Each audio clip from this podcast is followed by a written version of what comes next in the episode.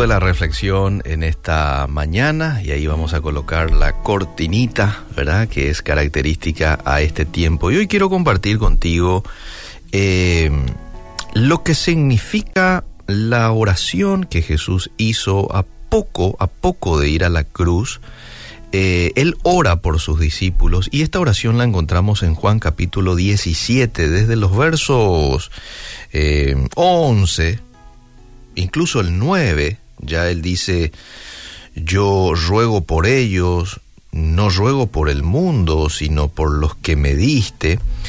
Pero en el verso 14 dice, yo les he dado tu palabra y el mundo los odió porque no son del mundo, como tampoco yo soy del mundo. Y el verso 15 dice, no ruego que los quites del mundo, sino que los guardes del mal. Ahora, eh, ¿qué es lo que significa aquí lo que Jesús dice? No son del mundo. Algunos piensan que no ser del mundo implica apartarse, ir a un lugar apartado en la montaña, crear una comunidad cerrada en donde no haya mala influencia de afuera. Sin embargo, el mismo Jesús dijo que no pedía al Padre que lo saque de la tierra. ¿Mm? No te pido que lo quites del mundo, le dice Jesús, sino que los guardes del mal. ¿Qué significa estar en el mundo sin ser parte de él? ¿Cómo puedo yo hoy, en la vida práctica, estar en este mundo que muy abiertamente rechaza las cosas de Dios, los buenos y sanos principios, eh, pero ¿cómo puedo no ser parte de este mundo? ¿Mm? Quiero dar algunos, algunos puntos a tener en cuenta. Uno, por ejemplo, amando a las personas, pero no al pecado. Juan 4:7 dice, amados hijos míos, debemos amarnos unos a otros porque el amor viene de Dios. Todo aquel que ama es hijo de Dios y conoce a Dios. El que no ama no conoce a Dios porque Dios es amor. Y Jesús nos ha dejado el mejor ejemplo de amor cuando Él estuvo en la tierra. Fíjate vos de que Él anduvo con todo tipo de personas sin importar el mal concepto que otros tenían de ellos. De hecho, fue esta costumbre de Jesús la que hizo que los líderes rechazaran a Jesús, los fariseos y demás. ¿Por qué? Porque Jesús iba a la casa de los que eran mal vistos en aquel tiempo, saqueo, por ejemplo. Hablaba con la mujer samaritana y nos enseñó que podemos amar a las personas sin aprobar o sin validar sus pecados. Cuando nosotros vemos a la gente como creación especial de Dios, entonces es cuando amamos a la gente y no al mundo. Entonces, en primer lugar, ¿cómo yo puedo ser parte de este mundo o estar en este mundo sin ser parte de él, es amando a las personas pero no al pecado. Lo segundo, marcar la diferencia y siendo ejemplo. Romanos 12.2 dice, no imiten las conductas ni las costumbres de este mundo, más bien dejen que Dios los transforme en personas nuevas al cambiarles la manera de pensar. Jesús dijo que los cristianos somos la sal y la luz. ¿Recordás? Está esto en Mateo 5:13. Y no podemos ser la sal, no podemos ser la luz si nosotros imitamos la conducta, la creencia, el pensamiento de los no creyentes.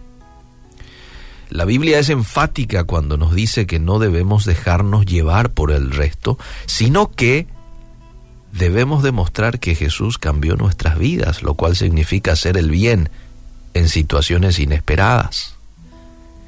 ¿Qué es hacer el bien en situaciones inesperadas? Por ejemplo, hablar de paz cuando en el ambiente se habla de guerra. Hmm.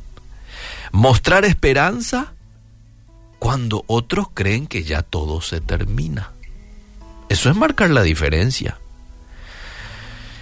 Eh, no hablar del prójimo cuando de pronto ese es el deleite de mis compañeros de trabajo, hablar de alguien que faltó, no vino, por ejemplo, o de alguien que ahí nomás se va un ratito afuera y ya los compañeros se quedan hablando de él o de ella. Bueno, vos marcas la diferencia no siguiendo eso.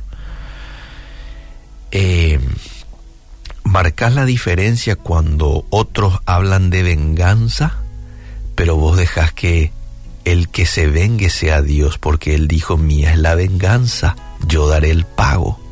Entonces cuando vos decís, yo le perdono a esta persona, estás marcando diferencia, definitivamente. Nuestro deber como creyentes es anunciar las buenas nuevas de Jesús y eso también es parte de ser luz y de ser sal, anunciar las buenas nuevas. Y hay formas y formas de hacer esto.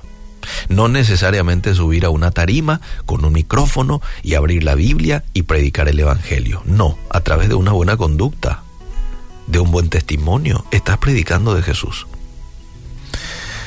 A través de decir no a la corrupción que se está dando en tu ambiente de trabajo, de estudio, este, los famosos copiatines, ¿verdad? Y, vos decís no, por más de que yo no sepa la respuesta a esta pregunta, no voy a copiar, mientras los demás sí lo están haciendo, estás marcando una diferencia, estás cortando con algo que no agrada a Dios. ¿Mm? Bueno, eh, marcando la diferencia y siendo ejemplo es una forma también de estar en el mundo, pero que el mundo no esté dentro tuyo. Y lo tercero, porque quiero compartir tres principios hoy, lo tercero es viviendo sin comprometer nuestros principios. Santiago 4:4 dice, gente infiel, ¿no saben que la amistad con el mundo es enemistad con Dios? Por tanto, quien pretende tener al mundo por amigo, se hace enemigo de Dios.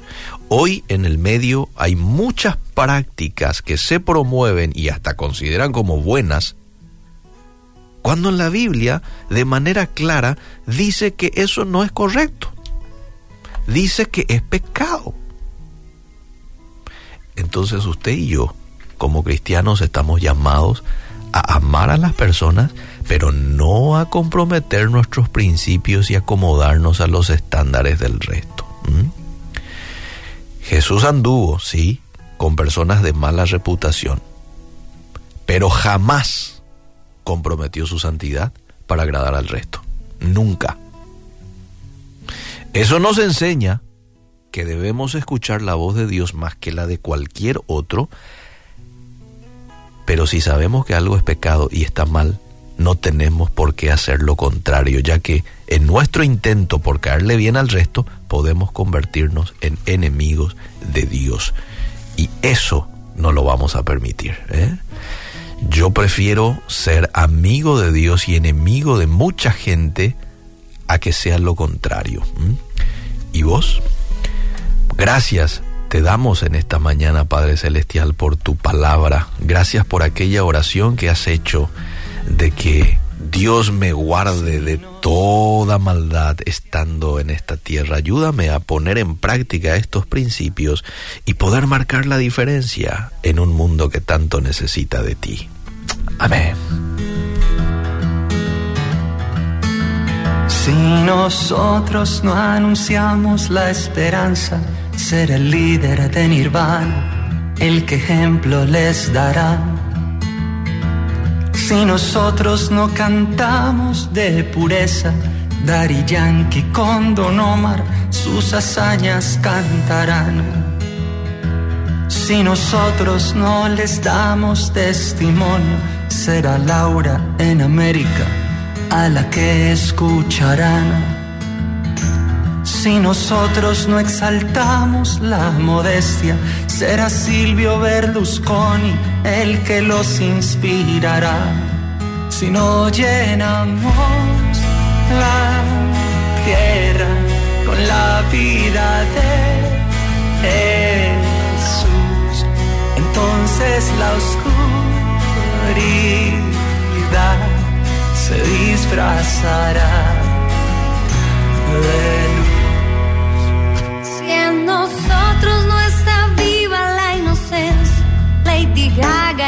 de la educación sexual.